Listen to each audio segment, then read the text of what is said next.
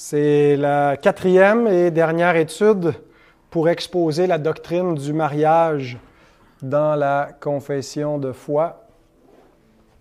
Et euh, on va répondre à la question quelles sont les conditions pour qu'un mariage soit légitime? on a déjà parlé de plusieurs conditions ou d'éléments de définition du mariage légitime, mais euh, il reste des éléments à voir. Voici la réponse courte à la question. Le consentement des époux est essentiel, mais il n'est pas suffisant à lui seul pour légitimer toute alliance, car celle-ci doit également respecter la compatibilité religieuse, naturelle et morale que Dieu, euh, telle que Dieu l'a établie. Donc, euh, il reste deux paragraphes euh, pour exposer cette doctrine, paragraphes 3 et 4, qui nous présentent respectivement euh, des conditions nécessaires à la légitimité du mariage. Dans le paragraphe 3, on a les conditions religieuses et dans le paragraphe 4, on a les conditions naturelles et morales pour la légitimité du mariage. Donc, lisons le paragraphe 3. Tous ceux qui sont capables de donner leur consentement avec discernement peuvent légitimement se marier. Cependant, il est du devoir des chrétiens de ne se marier que dans le Seigneur. Par conséquent, ceux qui professent la vraie religion ne doivent pas se marier avec des infidèles ou des idolâtres. De plus, leur piété devrait les empêcher de se mettre sous un joug différent en épousant des personnes notoirement connues pour leur inconduite ou qui soutiennent de damnables hérésies. Donc, la première chose que la confession met de l'avant, c'est un principe de liberté générale pour toutes les catégories de personnes en disant qu'il n'y a pas de catégorie de personnes qui sont exclues du mariage euh, ça s'applique euh, euh, à toutes les races, à tous les, types de personnes, qui soient malades ou en santé, mais ce qui est visé principalement dans cette affirmation, c'est qu'il y a une catégorie de personnes qui a été longtemps exclue du mariage au sein de l'Église, ce sont les membres du clergé. Donc, ce qui est visé en disant que toutes les catégories de personnes peuvent légitimement se marier, euh, ben, c'est cette opposition au célibat obligatoire. C'est pas qu'un ministre de la parole ne peut pas volontairement être célibataire, mais qu'il le soit obligatoirement. Euh, c'est un problème et la confession utilise comme texte preuve 1, 1 Timothée 4, 3 pour euh, s'opposer à l'imposition du célibat obligatoire euh, et donc, en faisant cela, elle indique qu'elle considère que cette doctrine est plutôt du diable que de Dieu, puisque dans ce passage, Paul nous parle des doctrines de démons euh, qui prescrivent de ne pas se marier, euh, et d'autres choses, d'abstinence et de rigorisme religieux qui ne vient pas de Dieu, mais du diable. Parce que d'interdire un bien qui a été institué par le Créateur, va causer beaucoup de mal et euh, de fait, euh, je pense qu'il résulte beaucoup d'effets néfastes, délétères de cette interdiction unilatérale. Paul semble dire que le célibat peut être certainement une bonne chose pour servir Dieu, pour se consacrer à lui, mais de l'imposer euh, à tous, ben, ça va avoir des effets qui peuvent être néfastes et on en constate plusieurs. Mais donc, tout de suite, la confession ajoute une précision. Ce n'est pas une liberté qui est absolue, euh, mais entre autres, il y a une précision, c'est que tous peuvent se marier si ils peuvent exprimer un consentement avec discernement. Donc, tout de suite, on qualifie le tous ne veut pas dire absolument tout le monde. Euh, on exclut par exemple des enfants en bas âge euh, du mariage, quoique dans certaines cultures, euh, il y a de très jeunes enfants qui sont mariés, peut-être qu'ils sont mariés surtout parce qu'ils sont promis pour plus tard, mais ils sont dans un état de mariage. Mais la confession affirme que pour qu'un mariage soit légitime, il faut que les époux puissent exprimer le consentement avec discernement. Donc, ça implique qu'il y a un âge minimal, mais euh, ni l'Écriture ni la confession de foi ne nous donnent un âge minimal et ça va varier d'une culture à l'autre. Alors, je pense qu'en bas de la majorité dans notre propre culture, on serait un peu mal à l'aise qu'une personne se marie, quoique plusieurs d'entre nous, peut-être, avons des grands-mères qui se sont mariées à l'âge de, de, de, de, 15 ou 16 ans, euh, parce que, à une certaine époque, c'était quelque chose qui se faisait, ou aussi avec le consentement euh, parental avant l'âge de la majorité. Mais bon, on comprend qu'il n'y a pas quelque chose d'uniforme. Euh, mais en disant qu'il doit y avoir un consentement et un consentement euh, qui n'est pas juste euh, fin, euh, factice ou forcé, parce que c'est plus un consentement, là, de simplement dire verbalement qu'on est d'accord, mais que c'est un consentement qui est fait avec discernement, ben, ça implique qu'il y a, un, âge, un âge nubile, pour reprendre l'expression de Louis II, un âge de raison qui, qui, qui, doit être entré en ligne de compte. et donc, l'Écriture n'approuve pas les mariages forcés, les mariages arrangés, euh, qui se ferait sans le consentement des époux. Ça ne veut pas dire que la famille n'est pas invitée à exercer une influence euh, dans le cadre du mariage, mais ça se fait en collaboration avec le consentement des personnes qui vont se marier. On le voit en particulier avec le cas de Rebecca, lorsque le serviteur d'Abraham se rend euh, chez, euh, dans sa famille pour chercher une épouse à son fils Isaac. donc, ça s'arrange un petit peu entre les familles, la négociation, mais on voit qu'il demande aussi à Rebecca les, frères et le père et la famille disent Appelons la jeune fille et consultons-la. Ils appelèrent donc Rebecca et lui dirent Veux-tu aller avec cet homme? Il répondit J'irai. Oui, je le veux. donc, il y a un consentement qui est donné. Euh, alors, le mariage, tout comme le célibat, ne peut pas être contraint. Euh, et c'est un peu ce que Paul euh, dit aussi dans 1 Corinthiens 7, 36 à 38. Il y a des, difficultés de traduction. Ça, c'est une des sections du Nouveau Testament que si vous comparez des traductions françaises, vous allez avoir des, variantes sur comment on doit comprendre ce passage-là. Est-ce que Paul parle d'un père par rapport à sa fille, d'un homme par rapport à sa fiancée, de quelqu'un par rapport à sa propre virginité. Vous allez retrouver un peu tout cela dans les différentes traductions, mais ça dit si quelqu'un regarde comme déshonorant pour sa fille de dépasser l'âge nubile et comme nécessaire de la marier, qu'il fasse ce qu'il veut, il ne pêche point, qu'on se marie.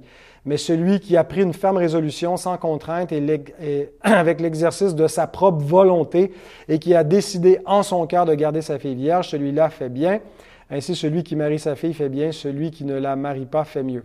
Bon, là, ici, si on traduit du point de vue du père, c'est comme s'il n'y a pas trop de consentement. Là, c'est le père qui décide, mais euh, c'est pas certain que c'est la, façon de, comprendre, de traduire le passage. Euh, et, mais ce qu'on voit, c'est que Paul insiste sur qu'il ne doit pas y avoir de contraintes, il doit y avoir l'exercice d'un choix éclairé, d'une propre volonté.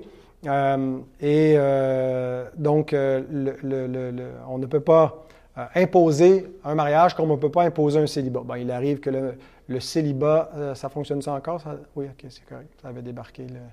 Le, Zoom, c'est bon, ils sont, revenus, mais pendant deux secondes, ça a disparu. Euh, donc, peut-être que pour certains, le célibat leur est imposé. ils sont contraints, mais c'est pas parce qu'il y a une autorité au-dessus d'eux qui les force à être célibataires. C'est plutôt le, c'est l'autorité divine par sa providence, si on veut le voir comme ça, mais euh, et c'est la même chose pour le mariage, on ne le contraint pas. Euh, donc, la famille et l'Église ne peuvent euh, pas forcer un mariage, mais ne peuvent pas non plus interdire un mariage qui serait légitime. je pense que dans certains cas, un mariage pourrait être légitime, mais on considérait que ce n'est peut-être pas avisé de marier un tel ou une telle pour différentes raisons. Euh, des fois, peut-être qu'il y a un trop grand écart d'âge ou il y a d'autres éléments qui rendent pas invalide l'union, mais peut-être improbable ou vont la rendre difficile. Euh, mais même dans ces cas-là, l'Église ou la, famille ne peut pas euh, interdire à, tout le moins, elle peut conseiller, elle peut refuser sa bénédiction, désapprouver, mais c'est à peu près tout ce qu'on peut faire dans le cas de mariage légitime. Je pense que s'il y a des... Euh, les époux veulent malgré tout, malgré tous les conseils, euh, faire à leur tête puis se, marier, ben, euh, que Dieu leur soit en aide. Ensuite, après avoir parlé de consentement, la confession s'en tient pas à cela en disant comme si le consentement c'est la seule chose, puis tant qu'il y a un consentement éclairé, c'est la seule condition. Elle précise que la liberté euh, du chrétien s'exerce dans le Seigneur. Autrement dit, il peut se marier, il est libre de se marier, mais il faut que ce soit dans le Seigneur, suivant la règle que Paul établit dans 1 Corinthiens 7, 39, qu'un chrétien peut uniquement marier un chrétien.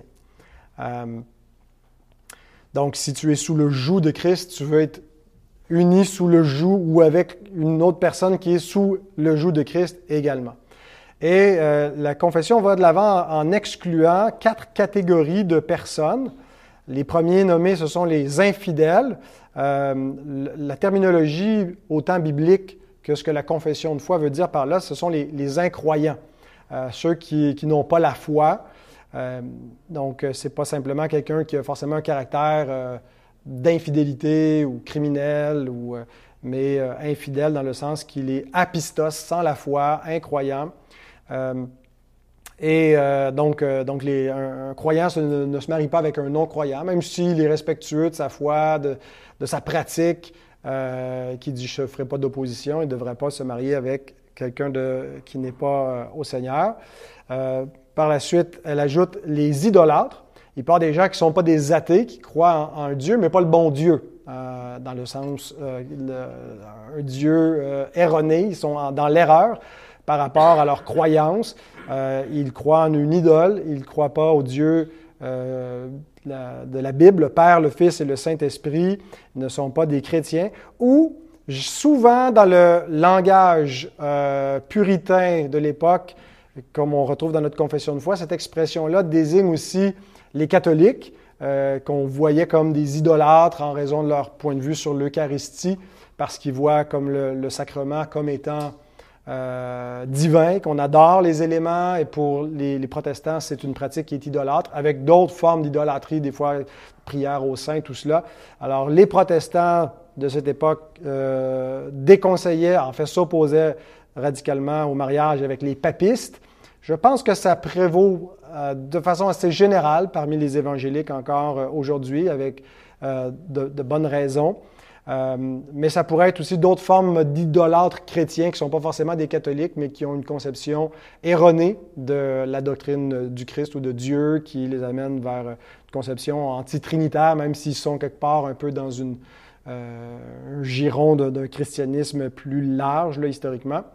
Euh, ensuite, la confession rajoute deux autres catégories euh, qui pourraient inclure des chrétiens qui ont dévié, qui sont issus d'une église euh, ou d'une foi, d'une tradition qui est fidèle, mais à laquelle ils sont devenus infidèles. Donc, elle parle d'inconduite morale, des gens connus notoirement pour leur, leur inconduite, ou des gens qui soutiennent une hérésie. Donc, un chrétien ne devrait même pas envisager un mariage avec des gens de ces catégories-là. Euh, et une Église devrait, une Église qui veut être fidèle à la parole de Dieu, devrait refuser de célébrer de tels mariages.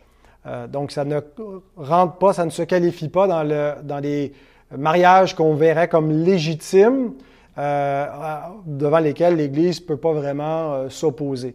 Euh, elle ne devrait pas célébrer ce mariage-là. Et dans certains cas, si la personne fait à sa tête, ça peut être des cas de, discipline. Par exemple, un, croyant qui marie un non-croyant. Je pense que euh, s'il décide d'aller se marier au palais de justice, l'Église ne devrait pas fermer les yeux sur ça, mais exercer une forme de discipline. Je ne sais pas ce que ça peut impliquer euh, concrètement. ceci étant dit, il va arriver très souvent que les chrétiens vont être dans de telles unions avec des non-croyants ou avec des idolâtres ou des, gens qui ont une inconduite ou qui sont devenus hérétiques. Euh, pas parce qu'ils les ont mariés dans cet état-là, mais parce qu'ils sont, ils sont venus à Christ après euh, leur mariage. Donc, ils se sont mariés de non-chrétiens, puis euh, un seul des deux époux est, devenu, est venu à Christ. ou d'autres fois, ben, ils étaient tous les deux chrétiens, puis il y en a un qui a dévié de la foi, qui a dévié dans une rébellion ou dans une hérésie. Alors, dans ces cas-là, l'alliance du mariage reste valide. Euh, L'hérésie ne vient pas invalider euh, les vœux de mariage. L'inconduite, bon, on a vu qu'il y avait certaines inconduites comme l'adultère, tout ça, qui, pouvaient euh, être le cas, mais euh, c'est pas automatique. Euh, ou si la personne est restée catholique ou devient catholique. Donc, ça invalide pas l'union du mariage. Je pense que ce qui s'applique, c'est ce que Paul recommande dans 1 Corinthiens 7, 12 à 16. Il dit Si un frère a une femme non croyante et qu'elle consente à habiter avec lui, qu'il ne la répudie point. Et si une femme a un mari non croyant et qu'il consente à habiter avec elle, qu'elle ne le répudie point. Car le mari non croyant est sanctifié par la femme et la femme non croyante est sanctifiée par le mari. Sanctifié ici a le sens de, il y a une légitimité, puis il y avoir aussi une bénédiction pour euh, ce, mari ou cette femme non croyant. Autrement, vos enfants seraient impurs, tandis que maintenant ils sont saints. Saint ici veut aussi dire qu'ils sont légitimes. Si le non-croyant se sépare, qu'il se sépare, le frère ou la sœur ne sont pas liés dans ces cas-là. Dieu nous a appelés à vivre en paix. Car, sais-tu, femme, si tu sauveras ton mari, ou sais-tu, mari, si tu sauveras ta femme? Donc, le croyant lui-même ne peut pas amorcer une rupture pour ces raisons-là. Euh, si euh, le, non-croyant ou l'infidèle ou euh, l'autre époux consent à rester avec son mari ou sa femme qui chrétien et que il accepte en quelque sorte les conséquences que son allégeance première va être à Christ euh, et pas au mari, et que donc s'il peut vivre dans ces conditions-là sans quitter le foyer, ben, l'alliance reste valide. Euh, maintenant, les mariages mixtes sont interdits, pas juste dans le Nouveau Testament, mais tout au long de la parole de Dieu, euh, parce que c'est une des armes les plus efficaces de l'ennemi pour euh, attaquer l'Église, pour étouffer la vie spirituelle et la piété des enfants de Dieu. On voit dans Deutéronome 7, 3 à 4 cette mise en garde tu ne contracteras point de mariage avec ces peuples, tu ne donneras point tes filles à leurs fils, et tu ne prendras point leurs filles pour tes fils, car ils détourneraient de moi tes fils, qui serviraient d'autres dieux, et la colère de l'Éternel s'enflammerait contre vous, il te détruirait promptement. On sait comment le diable a utilisé en particulier cette stratégie des mariages avec des femmes étrangères pour euh, amener de l'idolâtrie en Israël, en détournant en particulier le roi Salomon, mais pas que. Euh, et euh, ça a eu beaucoup de, conséquences. C'est une façon aussi de, polluer la lignée messianique que Dieu voulait préserver. bien sûr, par la, providence divine, le diable n'a pas pu la corrompre, mais il y a un principe donc que ben, une personne avec qui on est marié, tout, le monde, tout le monde adore des dieux, euh, même ceux qui sont des athées, euh, et que forcément le, mariage, si on n'est pas euh, en train de servir le même Dieu, ça va rendre compliqué notre liberté pour servir Dieu, pour être fidèle à ses commandements, comment on va élever les enfants, comment on va, on va avoir la liberté pour obéir au Seigneur avec quelqu'un qui ne veut pas se soumettre à lui. Et pensons aussi à ce que Néhémie reproche au peuple euh, qui revient après l'exil, après tout ce qu'ils ont connu comme jugement de Dieu, de toutes leurs infidélités, de leur désobéissance à l'alliance. Euh, et après euh, s'être absenté quelque temps, il revient puis il retrouve beaucoup de mariages avec des étrangères. Et Néhémie écrit, Je leur fis des réprimandes et je les maudis, j'en frappai quelques-uns, je leur arrachai les cheveux, je les fis jurer au nom de Dieu en disant, Vous ne donnerez pas vos filles à leurs fils et vous ne prendrez leur fille ni pour vos fils, ni pour vous. N'est-ce pas en cela qu'a péché Salomon, roi d'Israël? Il n'y avait point de roi semblable à lui parmi la multitude des nations. Il était aimé de son Dieu, et Dieu l'avait établi roi sur tout Israël. Néanmoins, les femmes étrangères l'entraînèrent aussi dans le péché. Faut-il donc apprendre à votre sujet que vous commettez un aussi grand crime et que vous péchez contre notre Dieu en prenant des femmes étrangères? Donc, c'est sûr que le contexte de l'Ancienne Alliance, avec les peuples qui adorent euh, peut-être plus explicitement des idoles, des faux dieux, versus euh, un peu notre, société qui a été christianisée, sécularisée, euh, l'impact, si on veut, de, l'idolâtrie des, païens n'est pas du même ordre, mais ça ne veut pas dire pour autant que on devrait fermer les, les, yeux sur cela. Alors, si Paul nous dit que euh, le, dans 1 Corinthiens 7, 32, que, qu'est-ce qu'il nous dit dans 1 Corinthiens 7, 32? mon texte s'affiche pas. il dit que ouais, celui qui est, qui, est, qui est, marié, même dans le Seigneur, s'inquiète des choses du monde, des moyens de plaire à sa femme. Donc, c'est difficile de se concentrer sur le, sur le Seigneur quand tu es marié dans le Seigneur, encore, encore plus quand tu n'es pas marié dans le Seigneur. Euh, S'il dit euh, quelques versets euh, avant, au verset 28, que ceux qui se marient auront des tribulations dans la chair, ben, combien ceux qui se marient avec quelqu'un qui ne veut pas de Christ et qui ne suit pas sa parole auront-ils des tribulations dans la chair? Et combien de personnes pour qui on prie dans notre assemblée qui sont dans ces unions-là? Certains s'en sortent mieux, mais d'autres euh, peuvent souffrir beaucoup dans leur marche avec le Seigneur en raison de cela. Donc voilà pourquoi la, parole de Dieu et la sagesse chrétienne euh, interdisent de tels mariages. Et on termine rapidement avec le paragraphe 4 qui donne, qui ajoute à tout cela des restrictions morales qui sont d'ordre de, euh, donc, de la nature et du, problème de consanguinité et de parenté par alliance. Il ne doit pas y avoir de mariage au degré de consanguinité ou de parenté par alliance interdit par la parole par la parole de Dieu, de tels mariages incestueux ne peuvent être légitimés par aucune loi humaine ni par le consentement des parties pour permettre à ces personnes de vivre ensemble comme mari et femme. Alors, si vous voulez retrouver où est-ce que la parole interdit ces mariages, c'est dans Lévitique 18 et dans Lévitique 20. Euh, il y a plusieurs euh, autres euh, cas qui sont vus que juste les questions de, proches parents dans ces, dans ces passages-là, mais ce sont les deux grands chapitres où on retrouve ces interdictions. Ce qui nous montre que la loi de Moïse parce que c'est pas répété comme tel dans le Nouveau Testament. Là, euh, puis, puis, on ne retrouvera pas non plus des commandements ailleurs explicites qui interdiraient l'inceste. Donc, euh, ça nous montre que la, loi de Moïse euh, à tout le moins une, équité générale pour les chrétiens, même si on ne l'applique pas toujours telle qu'elle, mais qu'elle elle nous donne, surtout dans ses préceptes moraux, la, norme à suivre. Donc, les degrés de parenté, soit par l'alliance, soit par le sang, euh, qui sont trop proches, euh, qui interdisent certains euh, mariages formellement et donc implicitement tout rapport sexuel parce que c'est il n'y a aucune façon que ces rapports-là puissent être approuvés, même dans le cadre d'un mariage. et donc, l'idée par ces lois, c'est de prévenir l'inceste, de maintenir la pureté et l'ordre de la création. Alors, on ne regardera pas tous les cas là, qui sont prévus. Tu ne découvriras pas la nudité d'un tel, d'un tel, d'un tel. On peut réduire simplement en disant que la relation la plus proche qui n'est pas proscrite, euh, c'est celle de cousin-cousine. Et à partir de là, les autres relations sont euh, permises.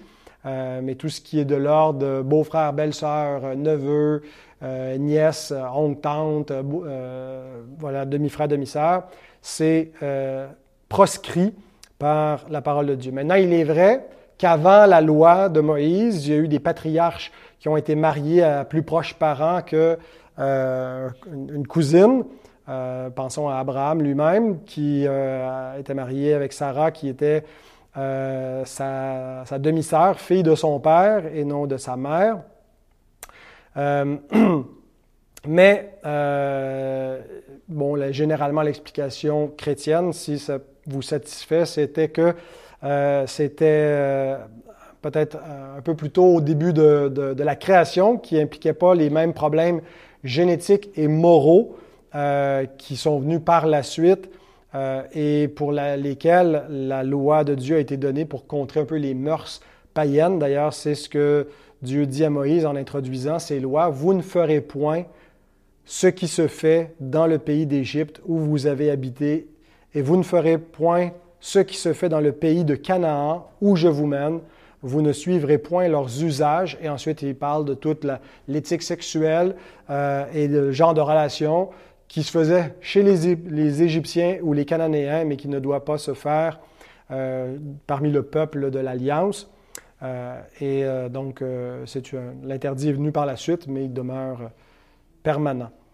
Alors voilà pour les conditions pour que le mariage soit légitime, les conditions de consentement libre, euh, des conditions religieuses et conditions naturelles et morales.